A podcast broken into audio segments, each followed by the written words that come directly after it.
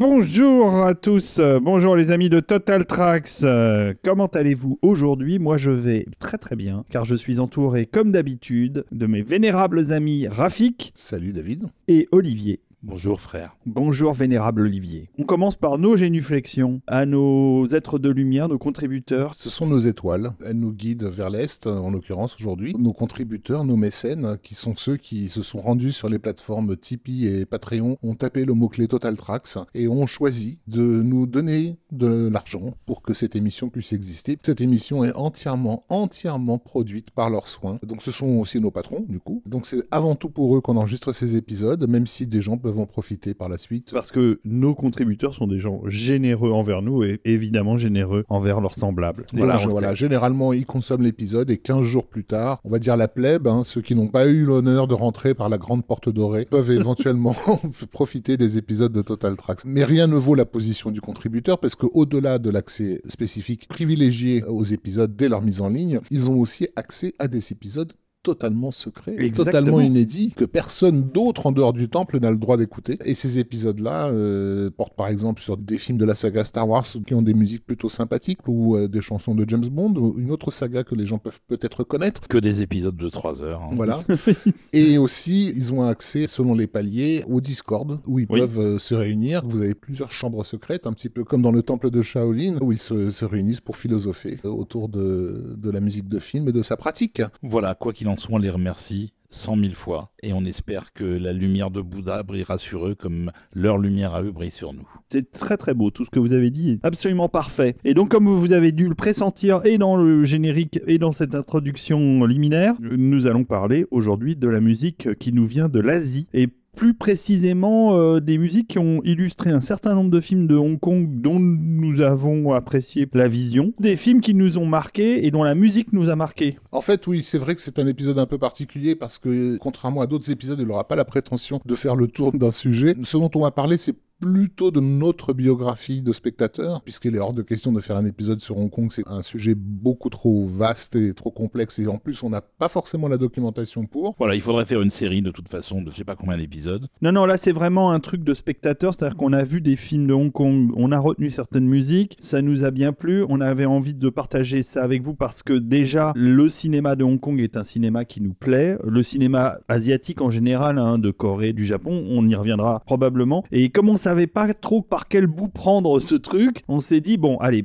Parlons des, des musiques qu'on a retenues, qui nous ont marquées, et, mais sans rentrer dans les détails, parce qu'en plus, c'est un des problèmes, un des écueils autour de ces épisodes, c'est d'avoir des infos à professeur Desbrosses sur y la a- façon a- dont les musiques sont faites. hein. Il y en a, mais elles sont en chinois sur le net, donc c'est un peu compliqué à traduire. Et puis, il y a de toute façon pas grand-chose qui nous arrive de là-bas en termes d'infos sur les compositions. C'est ça. Beaucoup moins que ce qu'on peut savoir sur nos compositeurs habituels. Voilà, c'est aussi lié aux méthodes de production, etc. Mais c'est vrai que on a dû se contraindre. On peut pas tout mettre dans un épisode, donc on a décidé de rester sur le cinéma de Hong Kong. On a écarté tout ce qui n'était pas produit à Hong Kong, Exactement. même s'il commence à y avoir une frontière un peu poreuse à partir de la fin des années 90 Mhm. par essence, mais on va y revenir. Et donc effectivement, c'est une émission un petit peu particulière aujourd'hui, où on se fait plaisir en parlant de choses qui ont eu un impact pour nous, qui peuvent avoir eu un impact aussi majeur parfois sur l'histoire du cinéma elle-même. Et on va évidemment parler de musique. Après, on a très peu d'infos. Et puis, euh, toutes les musiques qu'on va écouter ne sont pas forcément exceptionnelles. Oui, en fait, et ça, c'était aussi l'intérêt de cet épisode-là, c'était de rappeler le rôle de la musique de film dans les films, euh, c'est qu'elles peuvent servir de fétiche par rapport au film. C'est-à-dire que sûr. euh, là, en l'occurrence, euh, il y a des musiques qu'on a sélectionnées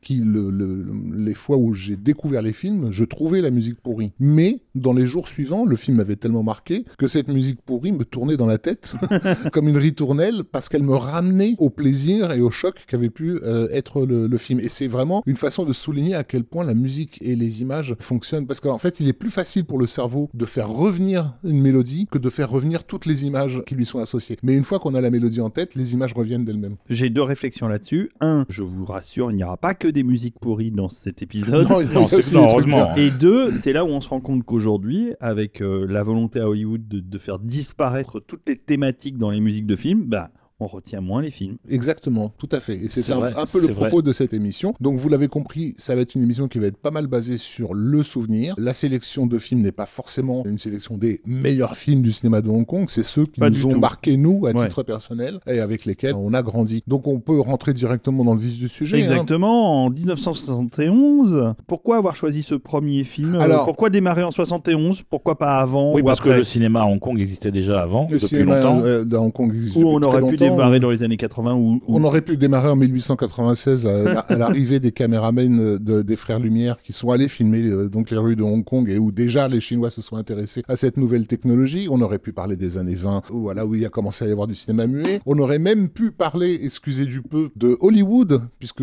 figurez-vous, si vous n'êtes pas historien de cinéma, vous ne le savez peut-être pas, mais on a eu dans les années, la fin des années 10, une certaine Marion Wong qui a créé un studio de cinéma à Hollywood qui s'appelait la Mandarin Film Company, qui est donc la première femme de l'histoire à avoir créé un studio de cinéma, c'est pas rien, elle était chinoise. Et ils ont produit beaucoup de choses d'ailleurs. Ils ont produit des choses là-bas avec des acteurs chinois à Hollywood. Enfin, donc on- un truc que l'histoire a décidé de complètement zapper, oublier. À Hong Kong, à Shanghai, on avait surtout à Shanghai toute une industrie qui commençait à, à se développer et qui était généralement faite, assurée par des familles qui étaient déjà dans l'opéra de Pékin. Et c'est normal, ils étaient déjà habitués à raconter des histoires, ils avaient les costumes, ils avaient les comédiens, donc c'était un peu normal que ce soit eux qui le fassent. C'est dans ce contexte que euh, on va avoir plusieurs familles euh, qui vont s'imposer, dont la fameuse famille Shaw, qui va déjà produire à cette époque, euh, avant la, Seconde Guerre mondiale. hein. Et ce qui va se passer, c'est que c'est l'invasion de, la Chine par le Japon qui va être absolument euh, dramatique, on va dire, puisque outre le fait de ruiner pas mal de ces familles, les Japonais vont avoir aussi l'excellente idée de récupérer l'argent qui est dans les nitrates d'argent des films et donc de détruire les pellicules. absolument toute, Toute- la cinématographie Toute l'histoire du toute cinéma du l'histoire du, pays. cinéma du pays Ouais, ils va étaient très forts pour ça. en fumée. Donc euh, voilà, ça explique en partie hein, le grand amour que les Chinois ont toujours pour les Japonais encore aujourd'hui. Mais voilà, il reste aujourd'hui euh, peut-être une dizaine de copies euh, d'avant-guerre quoi, de, de ces films-là qu'on ne verra plus jamais. La famille Shaw va avoir la, la- la grande intelligence d'aller enterrer son trésor avant les événements dans un coin secret du pays et de pouvoir les récupérer ensuite, notamment l'or, parce que l'or se conserve bien sous terre. Et donc après-guerre, ils sont en bonne position pour s'imposer et du coup, ils vont effectivement s'imposer progressivement. Mais là où ça va prendre une tournure vraiment euh, magistrale, c'est effectivement dans les années 60 quand ils vont commencer à créer euh, sur les sommets de la colline de, Hong Kong, la fameuse cité du cinéma, le judicieusement baptisé Movieland. Ils vont penser en, en homme d'affaires, en fait, les quatre frères Shaw. Ils ont l'idée de relancer la mode du ce qu'on appelle le wuxiapian, c'est-à-dire le film de sable, le film de cap on va dire, euh, chinois. Il y a toute une tradition euh, théâtrale et littéraire autour de ce genre-là, et le public est habitué à, à ce type de héros et à ce type de film. Et pour baisser les frais, en fait, de construire en fait des décors en dur qui vont servir pour plusieurs productions. Movieland, pour vous donner un petit aperçu, ça comprend 10 studios, 16 plateaux extérieurs, 3 studios de doublage, une école d'acteurs à l'intérieur, quelque chose comme 80 000 costumes, 1500 acteurs qui sont sous contrat et environ 2000 techniciens. Et ça, ça tourne 24 heures sur 24. C'est énorme. Voilà, c'est une véritable industrie. Oui, Et d'ailleurs, on a écouté en ouverture de l'épisode la musique du logo le de célèbre logo de la Shaw Brothers, en fait, puisque du coup, ces films-là, produits donc euh, sous le label euh, Shaw, donc outre le fait qu'ils vont cartonner à Hong Kong, hein, et pour cause, euh, basiquement, il y a presque pas de concurrence. Et lorsqu'arrive euh, l'Hirondelle d'Or, notamment avec la dorénavant célèbre Cheng Pei-Pei, qui est un des premiers grands Wuxiapian, euh, ça va être un carton monumental en Asie, mais ça va aussi s'exporter. Et donc, il y a toute une population occidentale qui va commencer à découvrir les joies du cinéma populaire chinois avec ces films-là et qui va se familiariser avec ce logo de la Shaw Brothers qui est très clairement une parodie du logo de la Warner Bros. hein. De toute façon, ils, ont décidé de, de s'appeler comme ça. Ils étaient quatre frères. En gros, ils se sont dit, nous sommes les frères Warner de, euh, De la Chine. de la Chine. Et c'est des films en cinémascope, tournés euh, avec une pellicule, je crois que c'est la pellicule Fuji qu'ils utilisent, mais en tout cas une pellicule de bonne qualité, donc qui fait bien ressortir les Ah oui, couleurs, c'est etc. c'est de, la belle Voilà. facture. Le premier gros succès, je l'ai dit, c'est Come Drink With Me, donc de King Wu euh, en français, c'est l'Hirondelle d'Or. C'est en 66. Ils vont en avoir plusieurs d'affilée. Et un des, des films qui va vraiment exploser à l'extérieur des frontières, c'est La Rage du Tigre. Une histoire qui est dans un cycle, hein, c'est le, c'est Le le, sabreur le manchot. sabreur manchot. Ouais, c'est le troisième film du cycle. Alors, on utilise les titres anglais, hein. On précise parce ouais, que The One Armed Sword. notre chinois est un petit peu rouillé. Donc, le premier c'était The One Armed Swordman et le second c'était Return of the One Armed Un, seul, Swordman. un seul bras les tue à tous. Et celui-là, c'est le troisième, The New One Armed Swordman. Avec un autre comédien, puisque le comédien du personnage dans les deux premiers était Jimmy Wang, et là c'est David Chang qui le remplace. David Chang, qui est un acteur particulièrement charismatique, déjà très beau, avec un vrai port, une, une belle tenue, et aussi un réalisateur qui va moderniser, on va dire, le genre, parce que donc L'Hirondelle d'Or, c'est un, un film de King Wu, qui est un, un réalisateur que moi je trouve absolument génial, mais entre guillemets classique. Et c'est la raison d'ailleurs pour laquelle les films de King Wu étaient sélectionnés à Cannes à l'époque, hein, quand même. On les, on les voyait au Festival de Cannes parce qu'il y avait ce côté justement tenu, on va dire. Enfin, on était encore dans le côté euh, nénuphar et concubine que les Occidentaux aiment bien avec euh, l'exotisme chinois. Chang-Chi, c'est rien à battre. c'est balèque total. C'est en, gros une sorte de Sergio Leone local, quoi. C'est on va y aller à fond dans le gore et, et la violence. Alors aujourd'hui, évidemment, ça paraît un peu sage, mais quand ça sort en 71, La Rage du Tigre, c'est considéré comme un film ultra violent, quoi. Oui, on a quand même, au tout début, lors d'un duel perdu par le personnage titre, Mm. il a à l'époque ses deux bras. Et il va littéralement se trancher un bras et le planter sur un arbre. C'est pas super réaliste, mais c'est gore. C'est clair. Chang-Chi, donc c'est vraiment un cinéaste furieux déjà. Bon, euh, excellent technicien, cela va sans dire, mais surtout qui n'hésite pas à, à appuyer à fond sur les effets, surtout les effets sadomaso, ça il aime bien. Oui, et aller chercher ce qui se fait en, en Europe et aux États-Unis, Oui. c'est-à-dire il y a des coups de zoom dans tous les sens Ouais. euh, à l'excès, quoi. Et c'est vrai que quand j'ai parlé de Sergio Leone, c'est parce qu'il y a une très très forte analogie entre cette culture émergente, on va dire, dans le cinéma de Hong Kong, et ce qui a été le western spaghetti en Italie, dans cette façon de d'utiliser des codes bien implantés, mais de les pousser tellement à fond que ça en devient pas loin de la caricature. Mais en même temps, c'est hyper impactant, et ça s'entend dans la musique. Pour donner du punch et du rythme, on va pas hésiter à utiliser des effets sonores dans la musique, comme les Italiens le font déjà euh, à l'époque. Il s'appelle Yung Wang Chen, le Le compositeur. compositeur, tout à oui. fait. On va écouter un petit extrait donc de la musique de la Tigre, et vous allez comprendre ce que j'entends par effet sonore. C'est parti.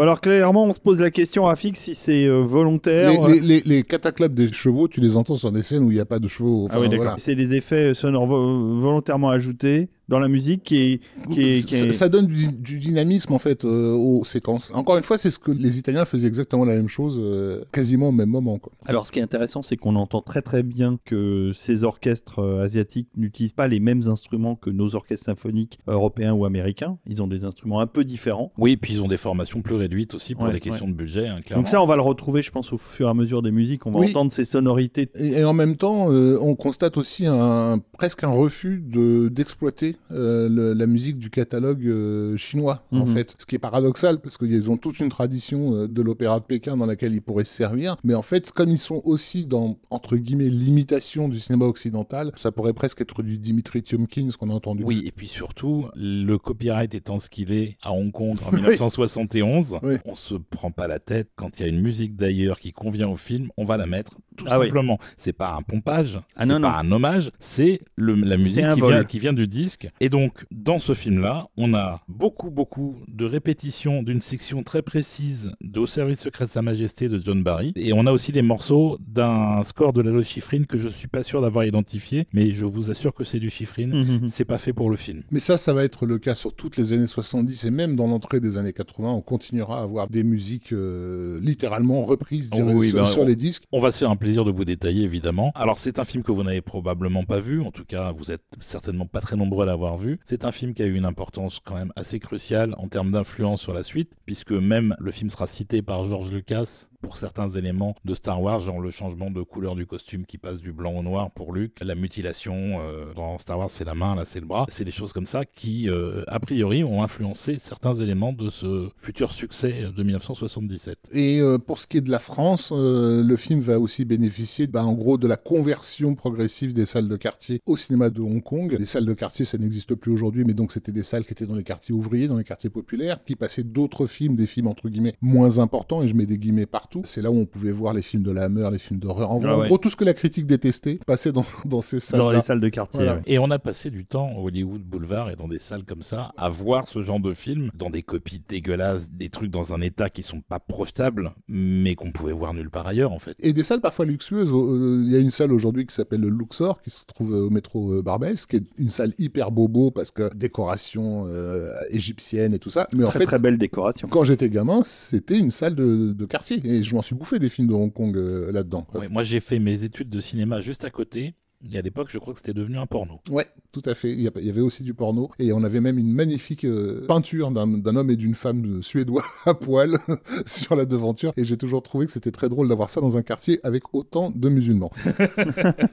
Cette trilogie donnera naissance ensuite à un remake du premier volet, quasiment identique en termes de scénario, qui s'appelle The Blade, qui est réalisé par Tsuyar, qui est absolument magnifique. Ça date des années 90, il faut absolument le voir. Tsuyark, hein. On va beaucoup en On parler va en dans, parler cette, et dans on cette l'aime, émission. on, on l'aime beaucoup. Mais c'est vrai que The Blade est un quasi, euh, oui, une tentative de remake euh, hyper modernisé de One Armed Swordsman. Donc La Rage du Tigre a été aussi un titre très important en VHS. Euh, là, on est vraiment dans le cinéma populaire, donc c'est euh, tout ce qui est euh, consommation par le public. À savoir que la VHS est arrivée dix ans plus tard. hein, Bien sûr, bien sûr. Mais c'était une VHS euh, qui était en partie supervisée par un certain Christophe Gans, qui va avoir aussi sa petite importance dans l'existence du cinéma de Hong Kong. Tu m'étonnes. Et le film suivant fera également un carton à la Bah fois oui. en, en salle, en Asie, mais aussi en Europe, et en VHS encore plus, avec un certain petit dragon, voilà. C'est ça. Donc c'est la fureur du dragon. Et là, on est en 1972. C'est un sinologue qui s'appelle René Viennet, qui entend la première fois parler de Bruce Lee quand il est euh, en- euh, en Chine, et qui va en discuter autour de lui, et de fil en aiguille va amener René Château à acheter les droits pour sa salle du Hollywood Boulevard. Et effectivement, le Hollywood Boulevard, pendant une période, va faire salle comble, ça ne s'est jamais reproduit hein, dans l'exploitation en France, 24 heures sur 24, avec Bruce Lee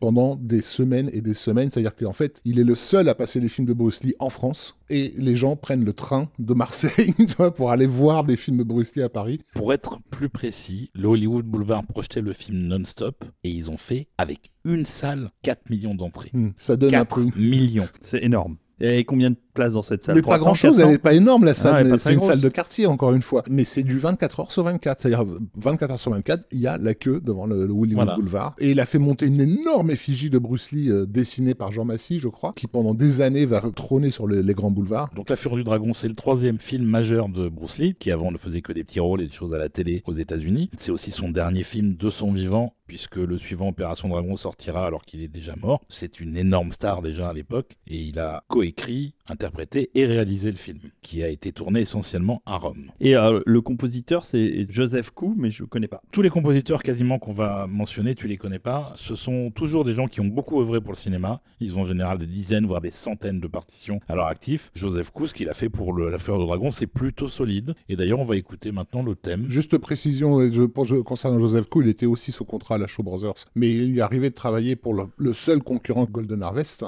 et Bruce Lee, il est rattaché à, à la Golden Harvest. D'accord. en fait. Alors je sais pas comment ça s'est fait au niveau des deals entre les, les familles, parce que là-bas c'est un peu compliqué de, de sortir d'une famille pour aller vers l'autre. C'est à coup de bakshi. Mais voilà, il avait déjà une, une solide expérience en tout cas quand il est allé bosser euh, avec Bruce Lee. On écoute ça tout de suite.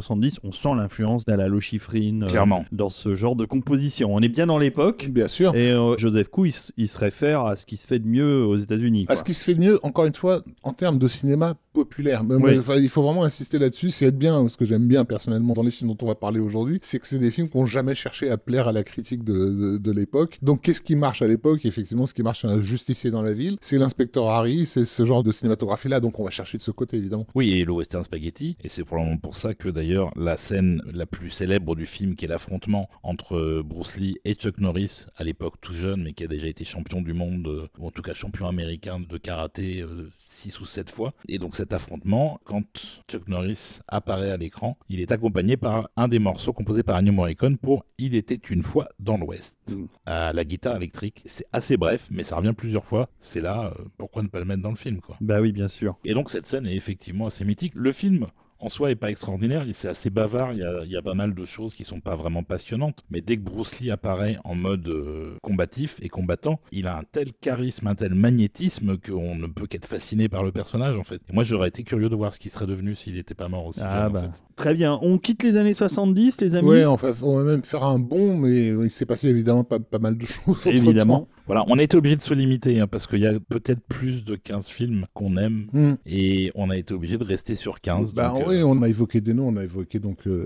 la Golden Harvest. Voilà, on n'a pas parlé de, je sais pas moi, la guillotine volante ou de la 36e chambre de Shaolin. Enfin, il y a eu plein de films de cette époque qui nous ont euh, marqués à, divers degrés. Encore une fois, on a usé nos, nos fonds de siège euh, dans les salles de, de, oui, de- de quartier. on, on a surtout fait tourner nos magnétoscopes à partir des années 90 On quand a- HK voilà. Vidéo a commencé à ressortir tout ça et qu'on a redécouvert. Moi, c'était beaucoup au cinéma et j'étais pas à Paris à l'époque, j'étais en Bretagne, mais c'est des films qui étaient distribués et redistribués. Dès qu'il y avait un trou à boucher, on mettait un Bruce Lee ou un Bruce Lee Ellie ou un Bruce Le LE ou un Bruce Lowe. Un parce que- Bruce Lowe, parce oui. qu'ils ont tous existé. Bien sûr. Parce que quand Bruce Lee est mort, il y avait une place à prendre et ils ont été plusieurs à se battre pour la voir. D'ailleurs euh, bientôt va, devrait sortir, je sais pas s'il va sortir en France, mais euh, devrait bientôt sortir un documentaire uniquement consacré au faux Bruce Lee. Il y en a eu tellement à la suite à la mort. Et euh, chez Nanarland, ils les connaissent bien. Ouais. et il y, a- il y a un doc qui a été fait là-dessus que j'ai pas encore eu l'occasion de voir. Moi, j'avais vu euh, Bruce Le et les 18 hommes de bronze, qui était pas mal du tout. Eh mais ouais, mais attends. mais- Moi, je me souviens avoir été déçu parce que je m'étais fait avoir, comme tout le monde, par Bruce Lee Ellie et c'était pas du tout le même gars et Ah c'était beaucoup moins bien. Bah oui, malheureusement. Mais c'est beaucoup plus voilà. drôle. Toujours est-il que dans cet intervalle, il s'est passé des choses nouvelles à Hong Kong. Donc la Shaw Brothers, ils, ils ont- bah, basiquement, ils ont dominé euh, pendant toutes les années 70. Mais commence à émerger des indépendants à la fin des 70s, dont le fameux Tsoyark, dont on va beaucoup parler dans cette émission, qui va être très important. Dont un des premiers gros films, euh, L'Enfer des Armes, va euh, pas mal faire saigner des yeux la commission de censure à Hong Kong et pas mal exciter euh, les, les- les jeunes ados euh, qui le découvriront en VHS. Encore une fois, une VHS sortie euh, par nos, les bons soins de notre ami Christophe Gans euh, en France à l'époque. hein. Oui, et le film est en plus un véritable jeu de piste en termes de musique de film parce Oui. que il y a du Goldsmith pour Star Il Trek, y a Star Trek Il y a dedans. du zombie de Goblin, il y a plein de bouts de score qui n'ont rien à faire là en fait. Oui, mais ça peut être amusant comme jeu, justement. Ah, il y a du blind test. hein. Moi, blind moi, test des fois, pendant, pendant les films de, de- de la fin des années 70, j'ai- j'essayais de reconnaître les morceaux. Et je me rappelle d'un film de, qui se passait dans une prison pour femmes. Et pendant tout, tout, tout le film, j'étais là, mais qu'est-ce que c'est Qu'est-ce que c'est? J'arrivais j'arrivais pas à reconnaître mon nom et personne, qui était utilisé quasiment dans son intégralité. Sawyer qui va aussi faire un, un emploi très très intéressant dès 84 de la musique de Peter Gabriel pour Birdie. Et cet album de Birdie va devenir un best-seller chez les monteurs hongkongais parce que dans les films de Hong Kong des années 80, il y aura du Birdie partout. Il est d'ailleurs dans un des films qu'on va C'est aborder un du, petit c'est peu du plus Peter tard. Gabriel Oui, c'est ça, c'est Peter Gabriel, ouais, tout à fait. Bah oui, mais euh, bon, qu'est-ce que tu veux? C'est quand même quelqu'un de bien. Euh, Donc- on, donc- donc, on est en 85. Voilà, avec- on a, on a laissé Bruce Lee derrière Et- euh, et- et et là on on a... une autre star Bah oui. qui est déjà une star à l'époque. Ah oui. Puisqu'il a, Oui, fait, oui. il a fait Drunken Master, etc. Drunken Master, c'est 79 et c'est son premier gros gros succès, c'est Jackie Chan, effectivement. Comme tous les acteurs de cette époque-là, a dû démarrer en faux Bruce Lee, c'est-à-dire on lui a demandé de jouer de- à la Bruce Lee. Il a d'ailleurs joué dans un des trois films de Bruce Lee. Il, il faisait euh, une il- cascade, il fait ouais, une- figuration, où il se fait défoncer. euh, je crois qu'il joue un japonais et il se fait défoncer. Il traverse une, euh, une cloison, euh, effectivement. Mais on lui demandait de jouer à la Bruce Lee en mode sérieux, quoi. Et c'est de son propre fait qu'il a réussi à imposer un nouveau type de personnage, beaucoup plus inspiré par le burlesque américain, parce que c'est un énorme fan de Buster Keaton. Tu l'as dit, David, il a été formé à l'Opéra de Pékin. Américain. Oui. Donc, euh, basiquement, il est indestructible. hein. Tu peux le faire tomber de 50 étages, il se relèvera Mais il toujours. tombe quoi. de 50 étages. Il est complètement fou, Jackie Chan. Surtout à l'époque, il a aucune limite. Ça va être bien remarqué d'ailleurs dans le film qu'on a choisi, qui est Police Story, donc il date de 1985. Et qui était une production ambitieuse. Encore une fois, il- Jackie Chan, à ce moment-là, il a déjà 4-5 succès énormes euh, à son actif. Donc, il peut se permettre un film aussi énorme que Police Story. Voilà, il a essayé juste avant une entrée aux États-Unis qui n'a pas fonctionné. Et puis, il maîtrisait pas encore suffisamment bien l'anglais, ce qu'il va réussir à faire plus tard. Donc, c'était un petit peu compliqué aussi en termes d'adaptation pour le public américain. En tout cas, c'est vraiment Drunken Master qui l'a installé. Et le meilleur, c'est Drunken Master 2, qui est encore plus Mais qui a- qui extraordinaire, arrive mais beaucoup qui arrive plus tard. bien plus tard, bien sûr. Mais, mais euh, il y avait eu entre-temps aussi donc La Hyène Intrépide qui avait vraiment cartonné. La Hyène Intrépide, vous, si vous n'avez jamais vu le film, vous en connaissez forcément une scène qui a été reprise intégralement dans Kung Fu Panda où Jackie Chan et son maître se battent euh, à coups de baguette pour récupérer un morceau de viande. Police Story, donc c'est... C'est plutôt sérieux dans l'approche. Mm. Ouais, avec un peu de comédie quand Un même. peu de comédie quand même, mais il y en a moins que dans les autres Jackie Chan euh, de la période. Et il y a des scènes de baston, mais je crois que c'est pas ce qu'il y a de plus impressionnant dans le film, c'est quand même les cascades. Ah bah, Ah, ils sont ah, clairement. Absolument f- folles. Non, mais même les scènes de baston, on, on expliquera pourquoi. Mais déjà, les- au niveau des cascades, effectivement, il y a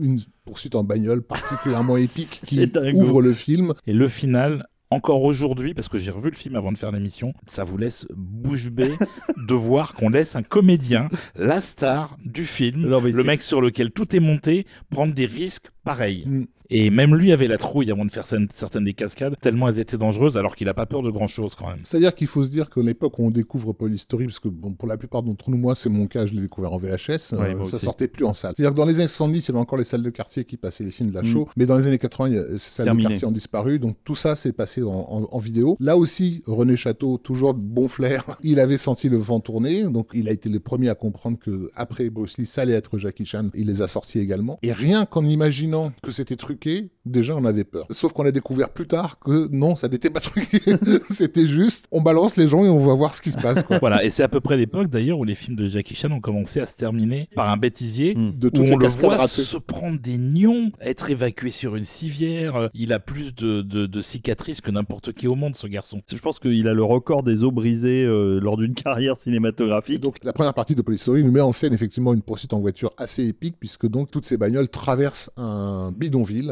à flanc de colline et détruisent absolument tout sur leur passage dans un, un mouvement tellement cinégénique que ça n'échappera pas euh, aux yeux d'un certain Michael Bay qui décidera de refaire exactement la même scène dans Bad Boys 2. Voilà, et c'est d'ailleurs un truc qui va devenir récurrent, c'est que tous les films qu'on va évoquer là, il y a des séquences entières qui vont être prises par le Bah cinéma oui. américain parce qu'elles sont remarquables en termes d'exécution et en termes de conception. Alors on s'écoute euh, quelle partie de, Alors, de ce déjà, film déjà, apocalyptique on peut peut-être dire deux mots du compositeur qui s'appelle Michael Lay. Bah, on peut rien dire parce qu'on n'en sait rien. Ah bah, mais c'est un chinois. Il a un nom moins asiatique que les autres. Bah, c'est un mec de Hong Kong, il a un prénom anglais et, Ouais, un, et un nom chinois. un nom chinois, ouais. C'est des noms Donc de c'est scène. c'est plutôt Michael Lai, je pense. Et donc euh, il a fait un, boulot plutôt correct, je trouve. euh, et là, c'est de la musique qui illustre une partie de la scène finale dans le centre commercial, qui est la séquence qui regroupe le plus de cascades impressionnantes de la part de Jackie Chan. Où à un moment, il saute, euh, je sais pas, par-dessus un balcon sur un escalator. Rien que la hauteur, euh, tu le fais pas déjà avec une échelle. Non quoi. mais on se rend pas compte. En fait, il y en a tellement, c'est une telle profusion de délire de cascade, c'est du délire, tout est du délire. Mais surtout que c'est des films qui coûtaient pas cher, il y avait très peu de budget globalement, il y avait de quoi faire le film mais pas plus. Donc il y avait pas tous les extras qu'on a dans le cinéma américain. Quand les mecs passent à travers une vitrine, c'est pas une vitrine en en sucre, sucre, c'est euh, du verre. qui est censé être à la place Non, du verre. Là, c'est- c'est vraiment du verre. C'est du verre qui coupe. Et effectivement, dans certains euh, ralentis, on peut le voir. Pour ceux qui n'ont pas vu le film, donc tout le final de Police Story se passe dans un énorme centre commercial où en gros c'est l'apocalypse. Ils se foutent sur la gueule comme c'est pas permis. Je crois que lui, à un moment donné, il prend une moto pour défoncer toutes les vitrines avec des mecs dessus sur la moto, Tout à etc. Je me souviens d'un ralenti sur l'actrice euh, Brigitte Lynn qui à un moment donné traverse euh, donc une de ces vitrines et on voit clairement qu'elle a super mal quoi. Elle est en train de se couper. Enfin, je veux dire, c'est super dangereux ce qu'ils ce qu'ils sont en train de faire. Ça passerait jamais sauf là-bas. Voilà, donc on écoute un morceau qui s'appelle The Grand Fight qui est signé Michael Lai pour Police Story. C'est parti.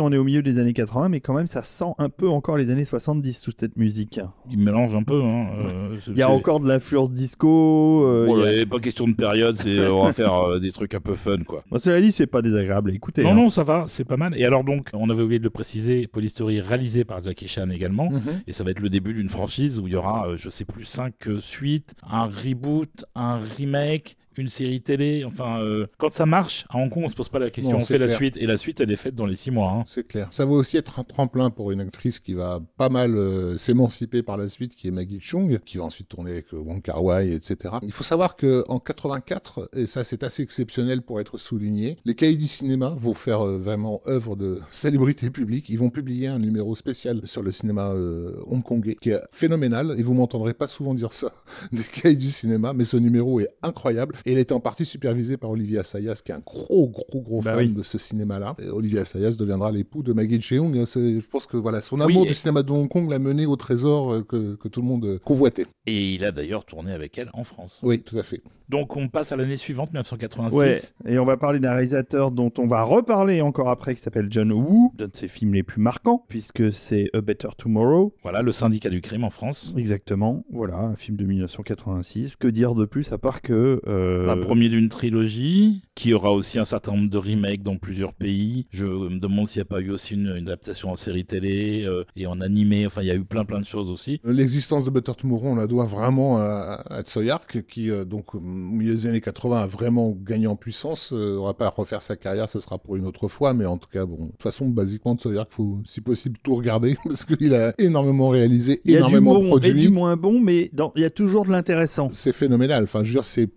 Alors, je sais que c'est une façon un peu, euh, comment dire, vulgaire de présenter les choses, mais c'est basiquement le Luc Besson euh, local, quoi, si tu veux. C'est un peu autour de lui que gravite toute idée du cinéma populaire de Hong Kong à l'époque. Dans les années 80, t'as l'impression qu'il est partout, en fait. Euh, Mais c'est aussi un gros cinéphile. Et en fait, John Woo, à l'époque, c'est quelqu'un qui est déjà en perte de vitesse, puisque donc il a pas mal réalisé. euh, basiquement, il était dans le sillage de Chang Chi, le réalisateur de, de La Rage du Tigre, qui a été un peu sous une sorte de mentor pour lui. Il a essayé de faire des films de Wu Xiapian qui n'ont pas forcément marché. Je pense à L'Astouré, Fort Chivalry. Il a fait du musical beaucoup. Du musical, de la comédie burlesque, et pas forcément euh, toujours la meilleure. Le fait est que il a l'impression de pas du tout euh, s'émanciper, le, père John Woo, parce que lui, ses références, euh, c'est plutôt du cinéma européen euh, classique. Il a l'impression de se, entre guillemets, de se prostituer un peu. C'est un soir de déprime, en fait, où il explique qu'il il va arrêter euh, le, le cinoche. Il commence à parler avec Sawyer, et voilà, il lui dit, moi, mon rêve, euh, je sais pas, moi, c'est de faire des films à la Jean-Pierre Melville, ce genre de trucs-là, etc. Et Sawyer lui dit, bah,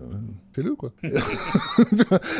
de fil en aiguille, ça va mener à ce film Better Tomorrow, dans lequel il y a une tentative de créer un icône un peu melvillien à travers euh, ce personnage de flic joué par le- l'incroyablement euh, magnétique euh, Cho Yun-fat. Ça va être la révélation du film. Il crève l'écran littéralement. Bah, c'est le couple mythique. euh, John Woo, euh, Chow Yun-fat, Ouais, ils étaient ouais. faits pour être ensemble. Ouais, le film est pas si remarquable que ça, si ce n'est dans sa structure justement très européenne. Mais c'est le début de quelque chose qui va se construire après. Et c'est la première pierre, c'est quand même assez important, quoi. Mm. C'est un entre-deux, en fait, entre effectivement un côté un peu contemplatif à la Melville et le côté exploitation, parce que c'est le cinéma de Hong Kong, c'est du cinéma d'exploitation, il faut en donner pour le public. Et quand il faut en donner, là aussi, John Woo va avoir l'extrême intelligence de se tourner, non pas vers ce qui se fait à ce moment-là à Hong Kong, mais vers un cinéma déjà passé, qui est notamment le cinéma de Sam Peckinpah, avec ses scènes hyper montées, et donc faire des chorégraphies complètement dingues dans les scènes de gunfight. Et donc dans Better Tomorrow, on a notamment une séquence où le personnage joué par Cho Yun-fat, euh, en gros, prépare un, plan, c'est-à-dire il se fait passer pour euh, un mec un peu ivre euh, dans une soirée et, laisse des flingues dans des endroits précis de, des couloirs de la maison. Et lorsqu'il arrive devant les gens qu'il doit buter, démarre le gunfight. Et sauf que lui, à chaque fois que ses flingues sont vides, il recule et récupère euh, à l'endroit où il les avait, où il avait planqué les précédents. C'est bah, l'occasion de créer toute une chorégraphie euh, autour de l'action Voilà. qui va rendre John Woo euh, célèbre. Et il commence à utiliser aussi des ralentis. Ça va encore s'accentuer dans les films suivants. Et donc le compositeur sur ce magnifique film, C'est à nouveau Joseph Koo. oui, qui va faire une musique plutôt appropriée. euh, Et puis il y a aussi des morceaux qui viennent d'ailleurs. Ah bah évidemment, voilà. hein. Donc on a justement, tu le disais tout à l'heure, David, du Birdie de Peter Gabriel,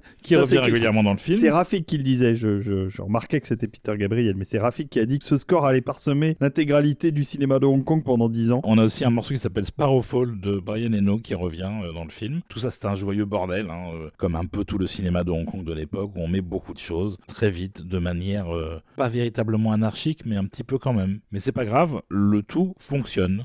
Et le film est un énorme succès. Ah bah oui, Mm. mais ça va ouvrir la voie royale à, à John Woo. Pour la suite, oui, à Hong Kong, enfin en tout cas, voilà, les- euh, sur le continent euh, sud-est asiatique, ces films-là se- marchent euh, très fort. Mais à l'époque, ça n'arrive pas jusqu'à chez nous. Ce cinéma est limité à la vidéo. Et d'ailleurs, moi, c'est comme ça que j'ai découvert le Syndicat du crime. Il est sorti en VHS. Et ce qui était intéressant, c'est on parlait au dé- en début d'émission du fait qu'il n'y avait pas toujours des super musiques dans no- notre sélection. Moi, je considère justement que la musique de Better Tomorrow est un petit peu cheapos, même si elle est cheapos, elle m'a quand même obsédé pendant des semaines parce que j'avais besoin, mon cerveau avait besoin de se remémorer ce film incroyable, puisque je n'avais pas la cassette chez moi, hein, je l'ai découvert euh, ailleurs, j'avais pas de magnétoscope à l'époque, et donc je m'accrochais à, ce thème euh, qu'on va entendre pour retrouver en fait le, le- le goût euh, du film que, que j'avais vu. Ouais, je propose qu'on n'aille pas plus loin et qu'on fasse euh, bénéficier nos auditeurs d'une petite dose de cheapos aussi. C'est parti.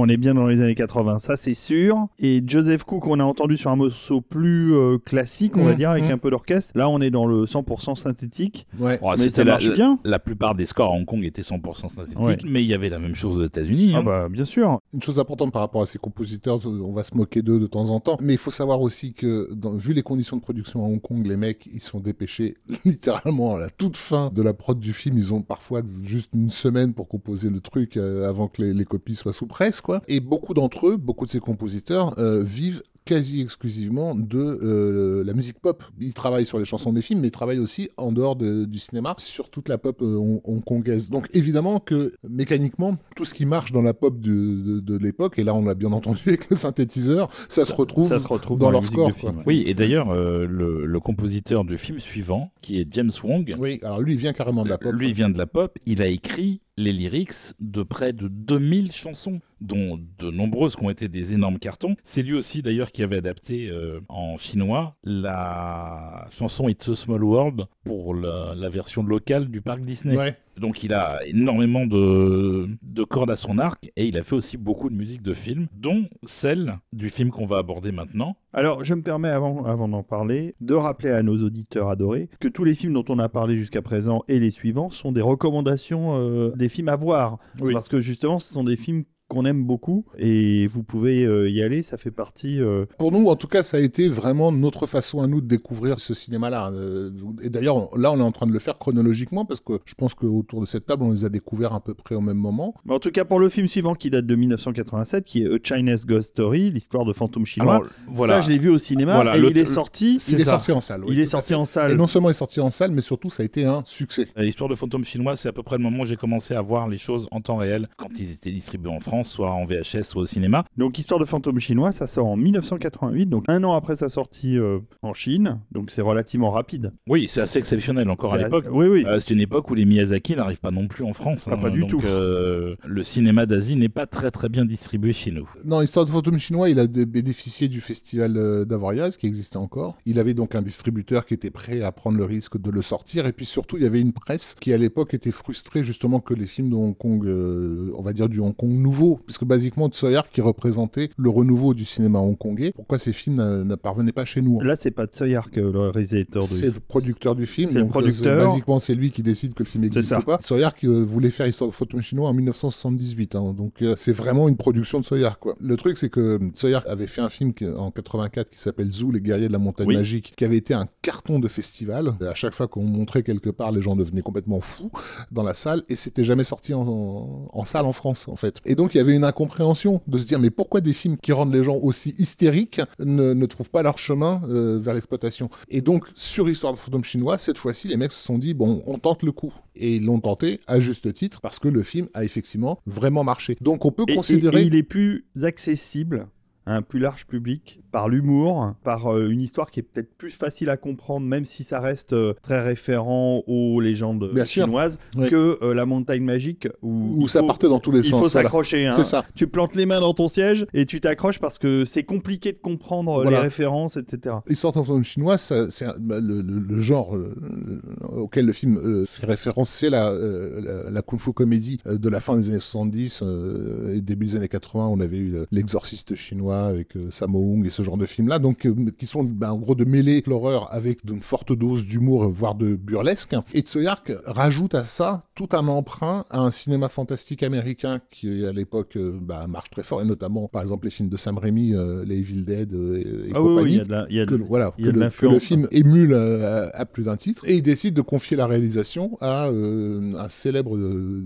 directeur de combat qui est euh, Shing Xiu-tung. Son père était déjà euh, actif à la Show Brothers dans les années 60, donc c'est un peu un truc de famille. Et il a été euh, entraîné également euh, à l'Opéra de Pékin, donc euh, c'est pas exactement un amateur, quoi. Et ça donne donc un film qui est bourré, on va, on va dire, de références visuelles de, qui viennent de partout, à la fois du cinéma de, de- de Hong Kong, mais aussi du cinéma occidental. Et comme tu le dis, David, effectivement, c'est ce côté occidental Mhm. qui rend le film accessible euh, lorsqu'il arrive en, aussi pour ça qu'il est plus facilement sorti en salle. Un film que je vous recommande grandement de revoir. Je l'ai pas revu depuis très très longtemps. Je me demande si ça tient toujours la route. C'est un drôle de film en fait, mais c'est pas détestable. euh, Il y a des trucs un peu limites. C'était le premier film de Hong Kong avec de la stop motion. Et la stop motion, elle piquait un peu les yeux déjà Mm. à l'époque et elle est toujours pas terrible aujourd'hui. Le film n'en pâtit pas plus que ça en fait. Ça reste une espèce de truc fantastique très, euh, très éthéré. En plus, il y a un côté très romantique. Extrêmement romantique. Puisqu'il y a une voilà, histoire d'amour entre, entre le héros et, Et un fantôme. et un fantôme. Mm. Avec quelques très jolis plans, lorsqu'elle, euh, notamment le premier baiser entre le héros et le fantôme, c'est lorsqu'elle euh, elle se penche pour lui donner de l'air alors qu'il est sous l'eau. Il y a un côté très clipesque aussi, euh, beaucoup de plans euh, à ras du sol, en contre-plongée, en Dutch angle, avec de la Voilà. lumière bien bleue derrière. Ah, il y a beaucoup ça. de bleu dans le film.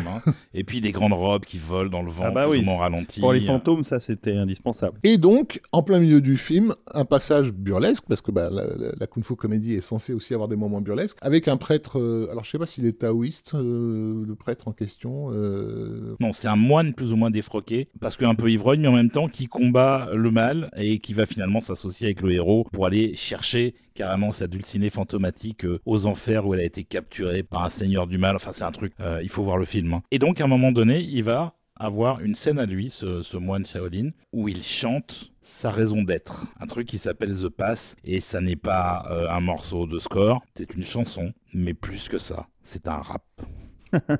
C'est un rap chinois d'un film de fantôme. C'est absolument n'importe quoi, c'est pas très long. Et euh, le morceau qu'on a choisi pour Histoire de fantômes Bah, c'est chinois, c'est celui-là. Bah oui. Parce que le reste, c'est beaucoup du tout synthé. Et euh, avec les limitations techniques de l'époque, c'est un peu difficile d'écoute, globalement. Et ça, c'est rigolo ou pas, vous nous direz. On écoute ça, The Pass. C'est composé par James Wong. On en reparle après.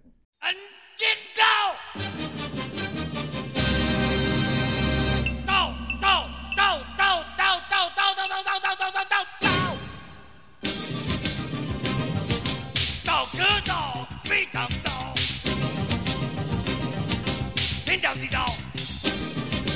人在心中你找白头黄找赤草中草有道有道道也能做到他没找到飞飞飞飞飞胡说八道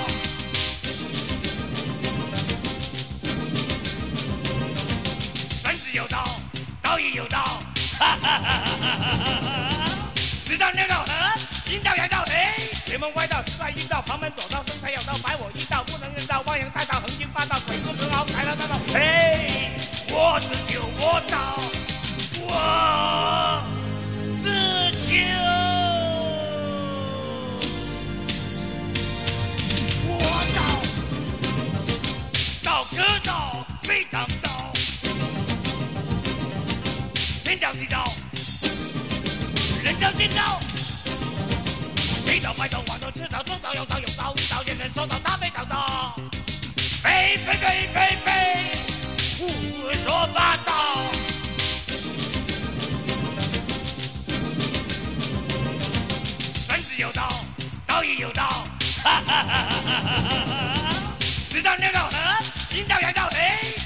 邪门歪道，十外阴道，旁门左道，生财有道，百我一道，不能人道，汪洋大道，横行霸道，鬼哭神嚎，豺狼大道。嘿，我自救我道，我自救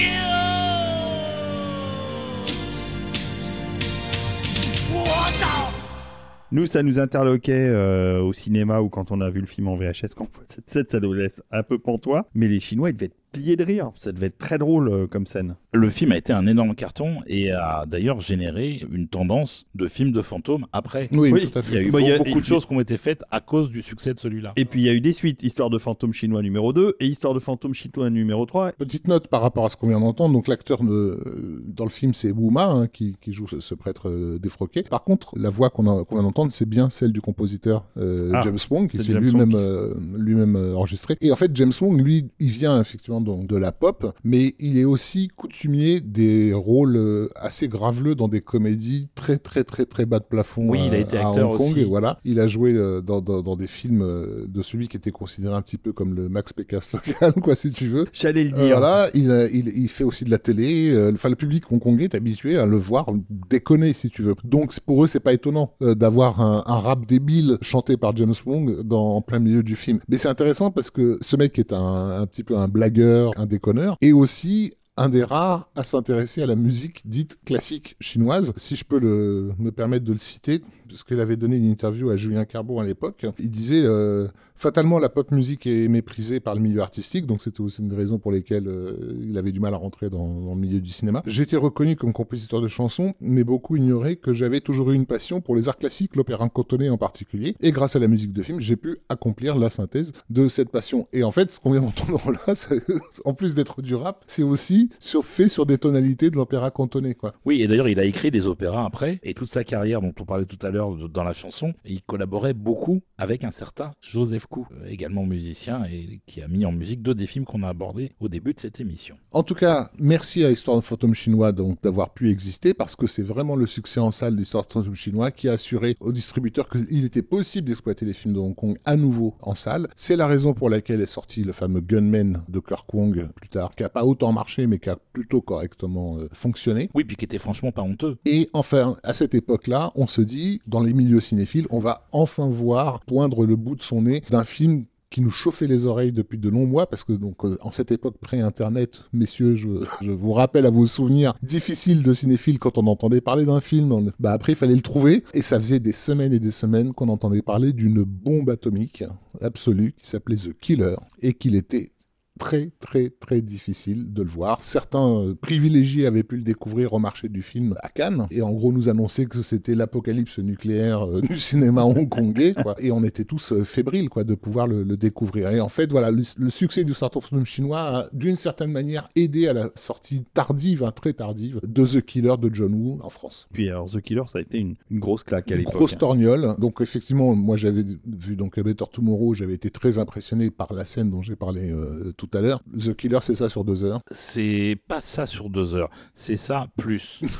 Mais euh, il y a aussi une partie romantique, puisque globalement The Killer, c'est l'histoire d'un tueur à gages qui est joué par l'excellentissime Yun-fat. Yun-fat, qui va assassiner des mecs, il est payé pour ça, hein, c'est son job. Et par accident, lors de cette séquence d'introduction du film, il va blesser une jeune fille et il va la rendre partiellement aveugle. Il va la suivre après, se sentir responsable, tomber amoureux d'elle. Elle ne sait pas que lui et celui qui l'a blessé, évidemment, elle ne le reconnaît pas parce qu'elle a une vision très troublée. Et toute la partie romantique comme ça du film est un peu pénible parce que John Woo n'est pas le roi de la comédie romantique. Non, ni de la comédie tout court, parce que dès qu'il fait de la comédie ou du- de la romance, bah ça devient ultra mielleux. Et et- c'est ça, c'est très très à l'eau de rose. Par contre, l'action, elle, Voilà. quand, quand il y en a, elle est absolument sensationnelle. Dès qu'il sort les flingues, ça c'est d'enfer. En particulier le final du film, et d'ailleurs le compositeur s'est pas senti à la hauteur de la scène. Tout le grand fight final, on va pas vous raconter tout le film, hein, ça va être trop long, mais euh, le grand fight se passe dans une église où il y a des dizaines de mecs qui viennent pour buter Choi Yun-fat et son pote, euh, qui est un flic. Euh, La séquence est mise en musique sur le Messie de Handel parce que euh,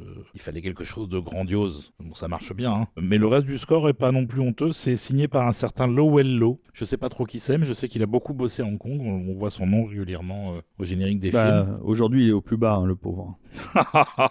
Et donc c'est un film euh, The Killer qui a été fait par John Woo alors que il s'était fâché avec Tsuyark. Ouais, sur Entre- Better Tomorrow il y a eu- numéro 2. Il y a eu le deuxième Better Tomorrow et Tsuyark pensait et il l'a dit très euh, vertement à John Woo qu'il avait flingué le film Mm. et donc John Woo est allé chercher du financement ailleurs dans les boîtes auxquelles était rattaché Choi Yun-fat d'un côté et l'autre acteur Danny Lee et il a associé les deux pour arriver à trouver un financement pour faire euh, The Killer qui était un film particulièrement long et compliqué à tourner par rapport à ce qu'il faisait En habituellement. fait, ouais, ouais, euh, passait son temps à rejeter les nouvelles idées de, de, Jo- de John Woo. Effectivement, il en a voulu pour A Better Tomorrow 2. C'est la raison pour laquelle Stark a lui-même réalisé A Better Tomorrow 3, euh, qui est très différent des, des deux précédents, mais qui a aussi ses qualités. Oui, qui est une préquelle, je crois. Ouais, effectivement, The Killer, c'est plus le producteur Terence Chang hein, qui a vraiment assuré le, le travail de producteur exécutif hein, de, de, de cette production, d'autant plus compliqué qu'elle a été tournée sur 90 jours, ce qui est absolument inenvisageable à Hong Kong. À Hong Kong, un film, quand tu décides de faire un film à Hong Kong, il faut qu'il soit sorti le, le lendemain, quoi. Basiquement, on tourne à toute berzingue. Bah, si c'est trop long, c'est pas rentable en fait. Et si c'est trop long, c'est pas rentable. Et là, là, vraiment, John Woo a pris son temps sur The Killer. Alors évidemment, quand on voit le résultat final, on comprend pourquoi. C'est-à-dire, il y a une telle chorégraphie de chaque instant, parce qu'on là, on a parlé effectivement des, des, des gunfights, mais même, euh, même des scènes, bah, la scène d'ouverture dont on va écouter la musique là, qui se passe autour d'une église, etc. Il y a des plans qui sont, tu, tu sens que ça a été hyper soigné, euh, que rien n'est laissé au hasard. Le récit que vous a raconté Olivier est très très évocateur d'un film de Jean-Pierre Melville, donc qui est Le Samouraï, hein, dans lequel Alain Delon joue un tueur euh, à gages. Et lors d'un de ses contrats, en fait, euh, il croise le regard d'une chanteuse. Et il va se passer quelque chose entre deux qui restera un peu secret. C'est un petit peu la, la base aussi de The Killer. Voilà, John Woo ne s'en est jamais caché puisqu'il a dit que le film était un hommage à Melville d'un côté et à Scorsese de l'autre avec Mhm. euh, Mean Street. Et John Woo a une éducation euh, catholique qui va se euh, ressentir dans, dans tous les films qu'il fait à cette époque-là. D'où l'ouverture dans l'église, enfin l'ouverture et la conclusion dans l'église, et d'où le parcours de ce héros, enfin cette espèce de, de, de chemin de croix, de rédemption euh, par lequel il, il doit absolument passer. Et d'ailleurs, pour la référence à Melville, le personnage de Choi Yun-fat dans la version américaine s'appelle Jeff, sachant que dans le samouraï de Melville, Delon s'appelle Jeff Costello. Donc c'est pas totalement un hasard, je pense. Mais il avait déjà à l'époque l'idée de Once a Thief, qui est un film qui se passe à Paris en fait. Il rêvait de pouvoir tourner dans la même, ville que Jean-Pierre Melville. Toujours est-il que The Killer nous a complètement euh, retourné la gueule. Il a retourné la gueule, comme c'est étonnant, d'un certain Martin Scorsese qui ignorait qu'il avait servi de modèle pour le film, mais qui lorsqu'il l'a vu a, a juste euh, eu l'impression de... Bah en gros on avait l'impression d'un nouveau langage cinématographique en fait. C'est un film qui raconte l'essentiel par les images plus que par les dialogues. Il y a toute une relation complexe entre le tueur et le flic qui est à sa poursuite et il y a une scène sublime où en fait on a un travelling qui nous montre le flic s'installer dans le même fauteuil que le tueur et à la faveur du travelling, ça passe derrière. Et on voit à la place le tueur et on repasse par la fenêtre et on voit à la place le flic et on a compris qu'en fait les deux sont interchangeables en fait. Euh, bah, donc il n'y a pas besoin par le dialogue de nous dire oui mais en fait tu comprends le flic et le tueur finalement c'est la même personne, c'est le même chat. Donc la mise en scène t'explicite ce que le film raconte et ça c'est dans chaque scène. C'est un film très chorégraphié, très musical dans, dans, sa mise en scène. La culpabilité du héros euh, Jeff, elle est mise en place dès le début par cette utilisation de cette espèce de flûte de pan euh, synthétique. Alors, c'est pas une flûte de pan, c'est un vibraphone. Et ça donne un feeling auditivement qui est assez proche de ce qu'avait fait François Droubet Ouais. pour certaines scènes du Du samouraï, samouraï. de Melville. Donc euh, encore une fois, on est dans le semi-hommage, disons. Euh, Alors il y a aussi des choses un peu plus triviales puisque euh, il y a un, des bouts de score de James Horner dans le dans le film. Bah, je, je pense que ça vient de Commando. Oui, mais ça marche bien. Euh, mais ça marche bien, mais c'est vraiment des, petits, des, des petites sections qui sont ré- répétées en fait. Bah, notamment lorsqu'il tire et qu'il aveugle la, la, la jeune fille. Il me semble que c'est James Horner à ce Oui, oui, et puis la baston sur la plage après qu'il soit descendu du bateau, après l'assassinat du mec sur le port. Là. Enfin bref, c'est un film évidemment fondateur qui pour le coup va être beaucoup diffusé en Europe, même si c'est un peu après coup, et qui va être beaucoup vu en Europe et aux États-Unis, et va avoir une influence assez cruciale quand même. Esthétiquement, c'est sûr, oui. On s'écoute euh, Ah ben avec plaisir. C'est parti.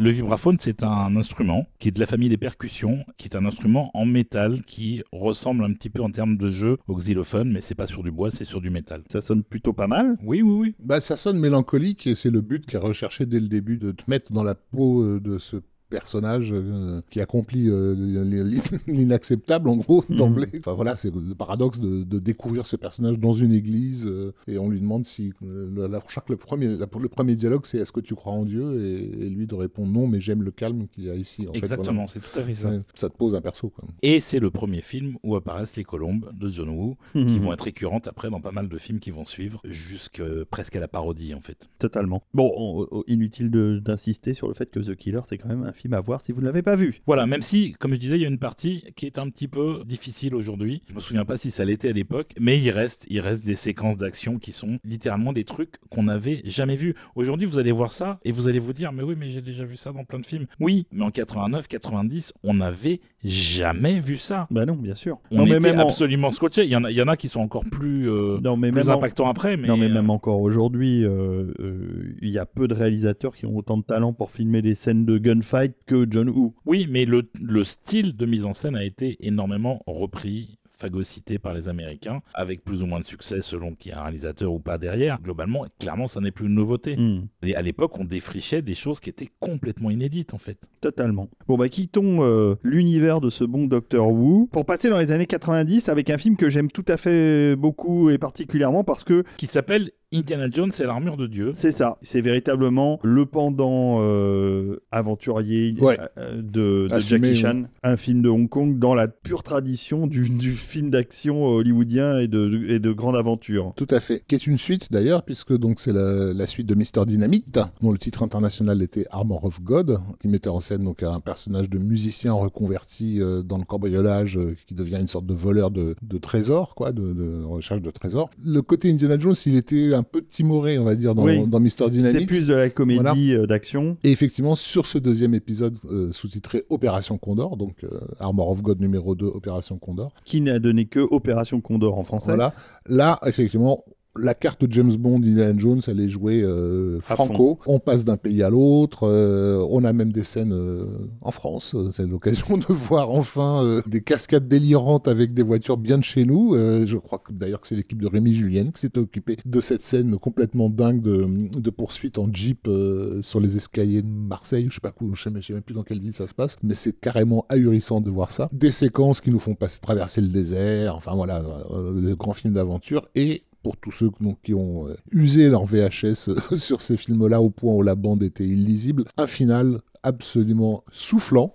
Oui, dans une, d'autre dans, mot. dans une chambre euh, avec une soufflerie Bah oui, c'est cette, c'est cette scène qu'on retient. qui dure bien un, un bon quart d'heure, quoi. Elle Et est qui- qui incroyable. absolument hallucinante en termes de chorégraphie, de cascade, euh, d'implication des comédiens, en fait. Ça aurait déjà été une idée brillante dans un James Bond ou dans un Mission Impossible. Donc euh, voilà, ils sont dans une soufflerie donc pour tester des avions de guerre et il y a une baston alors que la soufflerie est en marche. Sauf qu'elle souffle d'un côté et puis de l'autre. C'est-à-dire qu'à un moment donné ils sont poussés et à un moment donné ils sont et ils trouvent le moyen de se battre tout en étant euh, Tout en virevoltant. en en fait. virevoltant. Là, ça justifie totalement le côté virevoltant des, Voilà. des, des ca- des cascades et des bastons à la Hong Kong, quoi. Voilà, Et- et puis sachant que c'est Jackie Chan, on sait qu'il s'est pas limité, en fait. Non. Qu'il y est allé à fond, il est tellement allé à fond qu'il s'est cassé le sternum sur le tournage. Oui, personne d'autre n'aurait pu la réussir à part lui parce que il- non seulement il se donne à fond, mais il, il vole complètement. Il va complètement. Et puis il en fait pour le coup du Buster Keaton parce que c'est vraiment une scène comique. hein. Au moment où il a compris que le vent pouvait donner plus de coups euh, à ses coups, et euh, il s'en sert pour, leur pour donner des gifles à ses ennemis qui sont assez, certaines assez, euh, assez hilarantes. quoi. Voilà, et ça, ça va. La première partie du film, parce qu'il se, se trimballe pendant euh, quasiment tout le film avec deux pétasses qui sont euh, Oh, tout de suite. un petit peu insupportables. Tu, tu exagères. Mais à partir du moment où ils arrivent dans le Sahara et qu'ils rentrent dans la base nazie souterraine qui est dans le Sahara, parce que c'est ça le pitch, euh, où il y a justement cette euh, chambre de la soufflerie pour trouver un trésor qu'ils ne vont jamais récupérer d'ailleurs, bah ça devient vraiment sympa en fait. Est-ce que c'est encore une collection de musique de film euh, Non, Eh ben non, pour le coup non, c'est de, Pour la le mu- de la- c'est de la musique originale qui est créditée à un certain Chris Babida, je sais pas qui c'est. Il y a en plus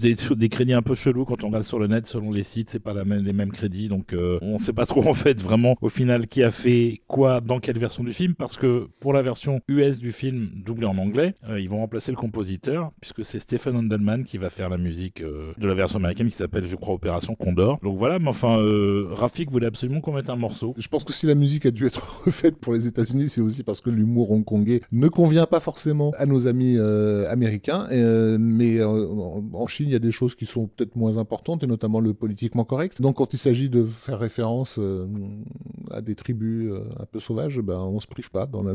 à Hong Kong, on, on le fait sauvage. Donc, on va s'écouter un petit passage de Opération Condor. qui, en dehors de la musique, est un film formidable. hein.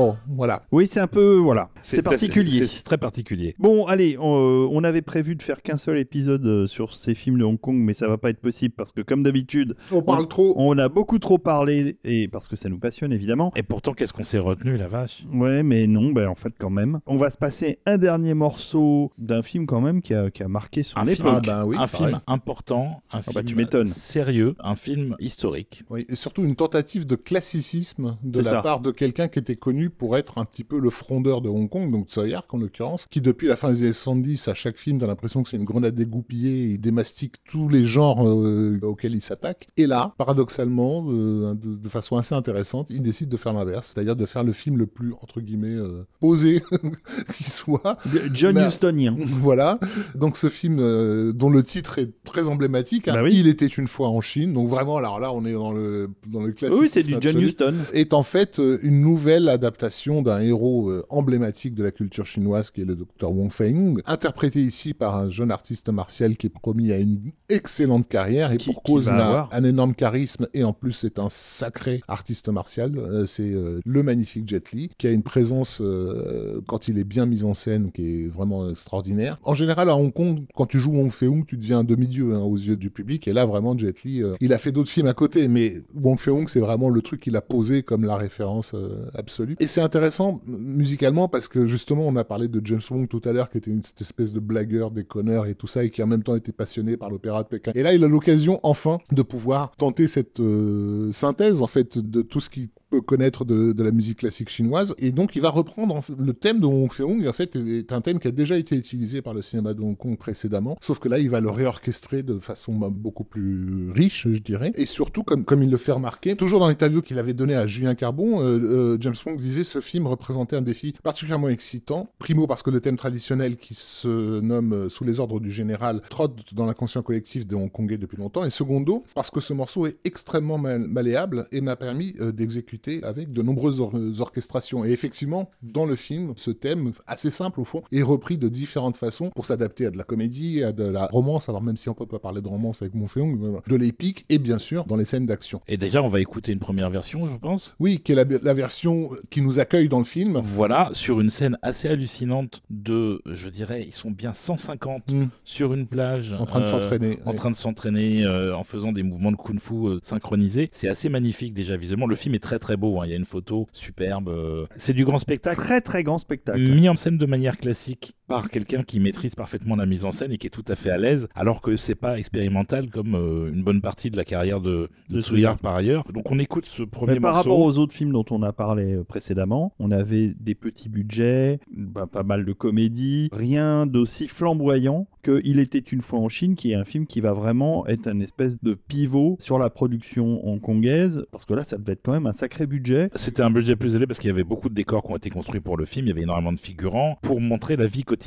en Chine à l'époque du début de l'arrivée des Occidentaux en fait. Non, puis il y a une volonté, alors là, tout à fait claire, de faire un film pour l'international de la part de Tsuyak, parce que là, pour le coup, ok, ça parle de la Chine, mais c'est aussi un film pour montrer au monde l'histoire. C'est aussi un film politique en fait. Suark, ça a toujours été très compliqué sur le plan politique. Euh, il a toujours tendance à être en désaccord avec qui dirige. euh, Avec la ligne du euh, parti. voilà, c'est ça. À l'époque, Hong Kong est ultra libéral, donc ben, va- il est vaguement communiste, mais dès qu'il va se retrouver sous la Chine communiste, il va, deve- il va Il va devenir de droite, quoi, si tu ça. veux. Donc l'idée, c'est de faire chier. Mais par contre, il y a un côté effectivement qu'on pourrait qualifier de nationaliste, mais en tout cas de revanchard dans son cinéma. Il a jamais trop apprécié la présence des colons occidentaux euh, sur les terres euh, chinoises. Il l'a toujours fait comprendre. Déjà dans l'enfer des armes, c'était assez cocasse de voir euh, le rôle qu'il attribuait aux, aux méchants blancs dans le film. D'ailleurs, c'est un des plaisirs, il faut le dire, hein, qu'on a eu avec ces films de Hong Kong, c'est qu'on avait enfin l'occasion de voir les blancs dans, jouer le rôle des bad guys, quoi, des nazis locaux. Et là, dans était une fois en Chine, ils sont pas très bien servis non, Non, plus, hein, on est pareil, d'accord, ouais. quoi Non, c'est clair, c'est clair. par rapport à l'impeccable Dr Wong Fei-hung, qui est vraiment l'incarnation de la vertu chinoise euh, dans toute sa, sa magnificence. Je vous entendais parler de la photo, voilà, du fait que le film était plutôt joli, et pour cause, il y a quand même un petit peu, genre, six chefs opérateurs qui ont bossé dessus. Donc ouais, Quoi faire. Le, le soin a été mis. Donc voilà, 1991, euh, il était une fois en Chine, et je pense qu'on a tous eu la même émotion sur cette scène d'ouverture.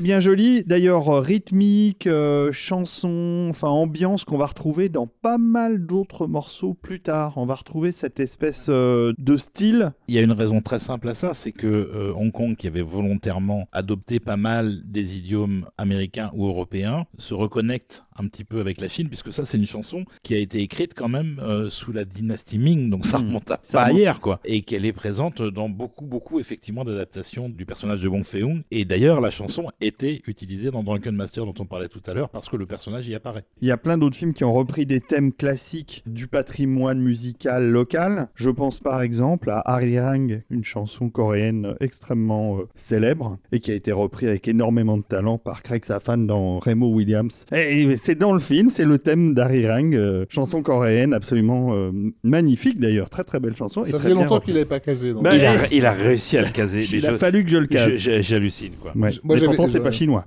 Et c'est pas hongkongais non plus. Non, mais déjà, James Wong lui-même va réemployer ce style dans d'autres films, pas- évidemment dans la saga Wong Fei-hung, ça, ça, ça va sans dire, mais aussi dans un film qu'on n'a pas retenu, mais qui nous, nous a musicalement interpellé quand même, qui était Green Snake, de Tsoyak toujours, où il va mêler ces idiomes euh, de la musique euh, chinoise avec euh, de la musique indienne, pour un résultat vraiment intéressant. Si vous avez l'occasion d'écouter la, musique de Green Snake, je vous invite à aller, euh, je crois qu'il y a deux, trois morceaux qui se baladent sur YouTube, c'est, vous comprendrez de quoi je parle. Voilà, et donc la chanson qu'on vient d'écouter, qui est le thème classique du personnage de Hong Fei-hung, qui s'appelle en anglais Man Ought to Be Strong, a été interprété par différents personnages dans différentes langues, puisque le film a été euh, tourné en cantonais, que Jet Li a dû d'ailleurs être euh, post-synchronisé parce qu'il ne parlait pas cantonais à l'époque. Oui, on l'a pas précisé en début d'émission qu'effectivement, il y a deux langages qui se côtoient en Chine, qui sont le mandarin et le, et le cantonais, et qu'effectivement, Hong Kong est plutôt en cantonais. Et d'ailleurs, la version en mandarin de cette chanson a été chantée par Jackie Chan.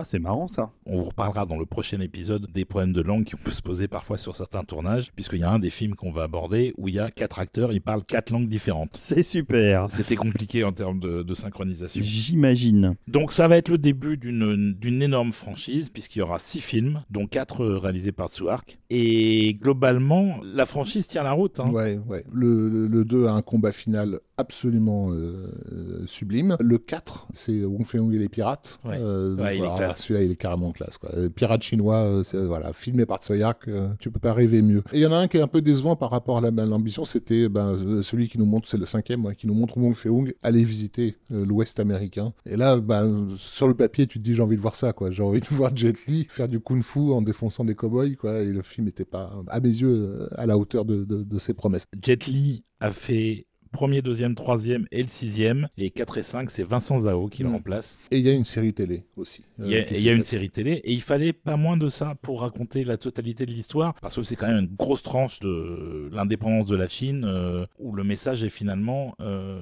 on veut pas des étrangers il y a un peu de choses ça. mais on ne peut pas empêcher le, le futur de venir à nous. Et d'ailleurs le premier film se termine parce qu'il y a un rival au personnage joué par Jet Li où ils vont se battre et le rival va être finalement abattu je crois par des, des Européens, des Anglais et il meurt en disant euh, le kung-fu ne peut pas gagner face aux balles. Donc quelque part, c'est le message, c'est qu'on est quand même obligé d'aller de l'avant et d'intégrer ces cultures-là dans la nôtre parce qu'on ne pourra pas faire autrement en fait. Bon, ils l'ont bien réussi, leur cinéma euh, le prouve d'ailleurs. Cher Rafik, est-ce que tu peux te pencher vers ton ordinateur et regarder ce qu'il se passe en ce moment même sur ce site formidable qui est aussi une radio quasiment mondialement connue, qui est lagrandeévasion.fr Euh, mondialement connu, je sais pas, mais unanimement euh, respecté et addictive surtout. Lagrandeévasion.fr, donc la meilleure radio de musique de film au monde. Oui, ça c'est on clair. précise. Sur lagrandeévasion.fr, en ce moment, passe un truc que je ne connais pas du tout. Un truc qui s'appelle La Révolution, composé par Saïd Set, c'est ça C'est ça. Euh, c'est un artiste euh, électro-français et c'est pas mal ce qu'il a fait pour la série. C'est une série Netflix, je crois, euh, qui mélange euh, une vision féministe de la Révolution française avec des zombies. Pas du tout un truc de son temps, donc en fait. hein. Euh, donc voilà, c'est ce qui passe en ce moment sur lagrandeévasion.fr. Comme quoi, il y a de tout. Il y a hein. absolument de tout. Il y a, de, il y a de- donc du contemporain, du très contemporain, du, de ce qui se passe maintenant, comme c'est le cas ici, euh, du classique, euh, parfois remontant très loin, hein, jusqu'aux années 30, et bien sûr, euh, bah, toutes les musiques de films films qui nous ont fait vibrer dans, dans, dans- dans notre existence. Et il y a bien évidemment, il était une fois en Chine. Formidable. Euh, On va finir là-dessus. On va remercier encore une fois nos contributeurs. Merci encore euh, pour votre écoute. Et donc, euh, du coup, il va y avoir un deuxième épisode. Ouais, on, on on se pensait faire, n'en faire qu'un seul. Mais, Mais, comme finalement, d'habitude, voilà. on a les yeux plus Non, gros mais- que le ventre. Non mais les fous qui veulent faire 90 minutes sur 15 films, C'est pas possible. on est indécrottable. Hein. C'est pas possible. Quand même, on a parlé de beaucoup de choses. Vous avez brillamment dépeint toute cette, cette période des années 70-80 euh, du film de Hong Kong. On attend la suite avec impatience. Voilà, et on va vous laisser avec un dernier morceau qui est mon morceau préféré de quasiment tout le cinéma de Hong Kong, qui est le thème qu'on vient d'écouter, mais en version instrumentale. Exactement. C'est à nouveau le thème d'Il était une fois en Chine. Désolé de vous les mettre à la suite Ah comme non, ça, mais mais moi j'adore. c'est trop bien. Merci Rafik. Merci David. Merci Olivier. Merci et bisous à tous. Bisous. À bientôt.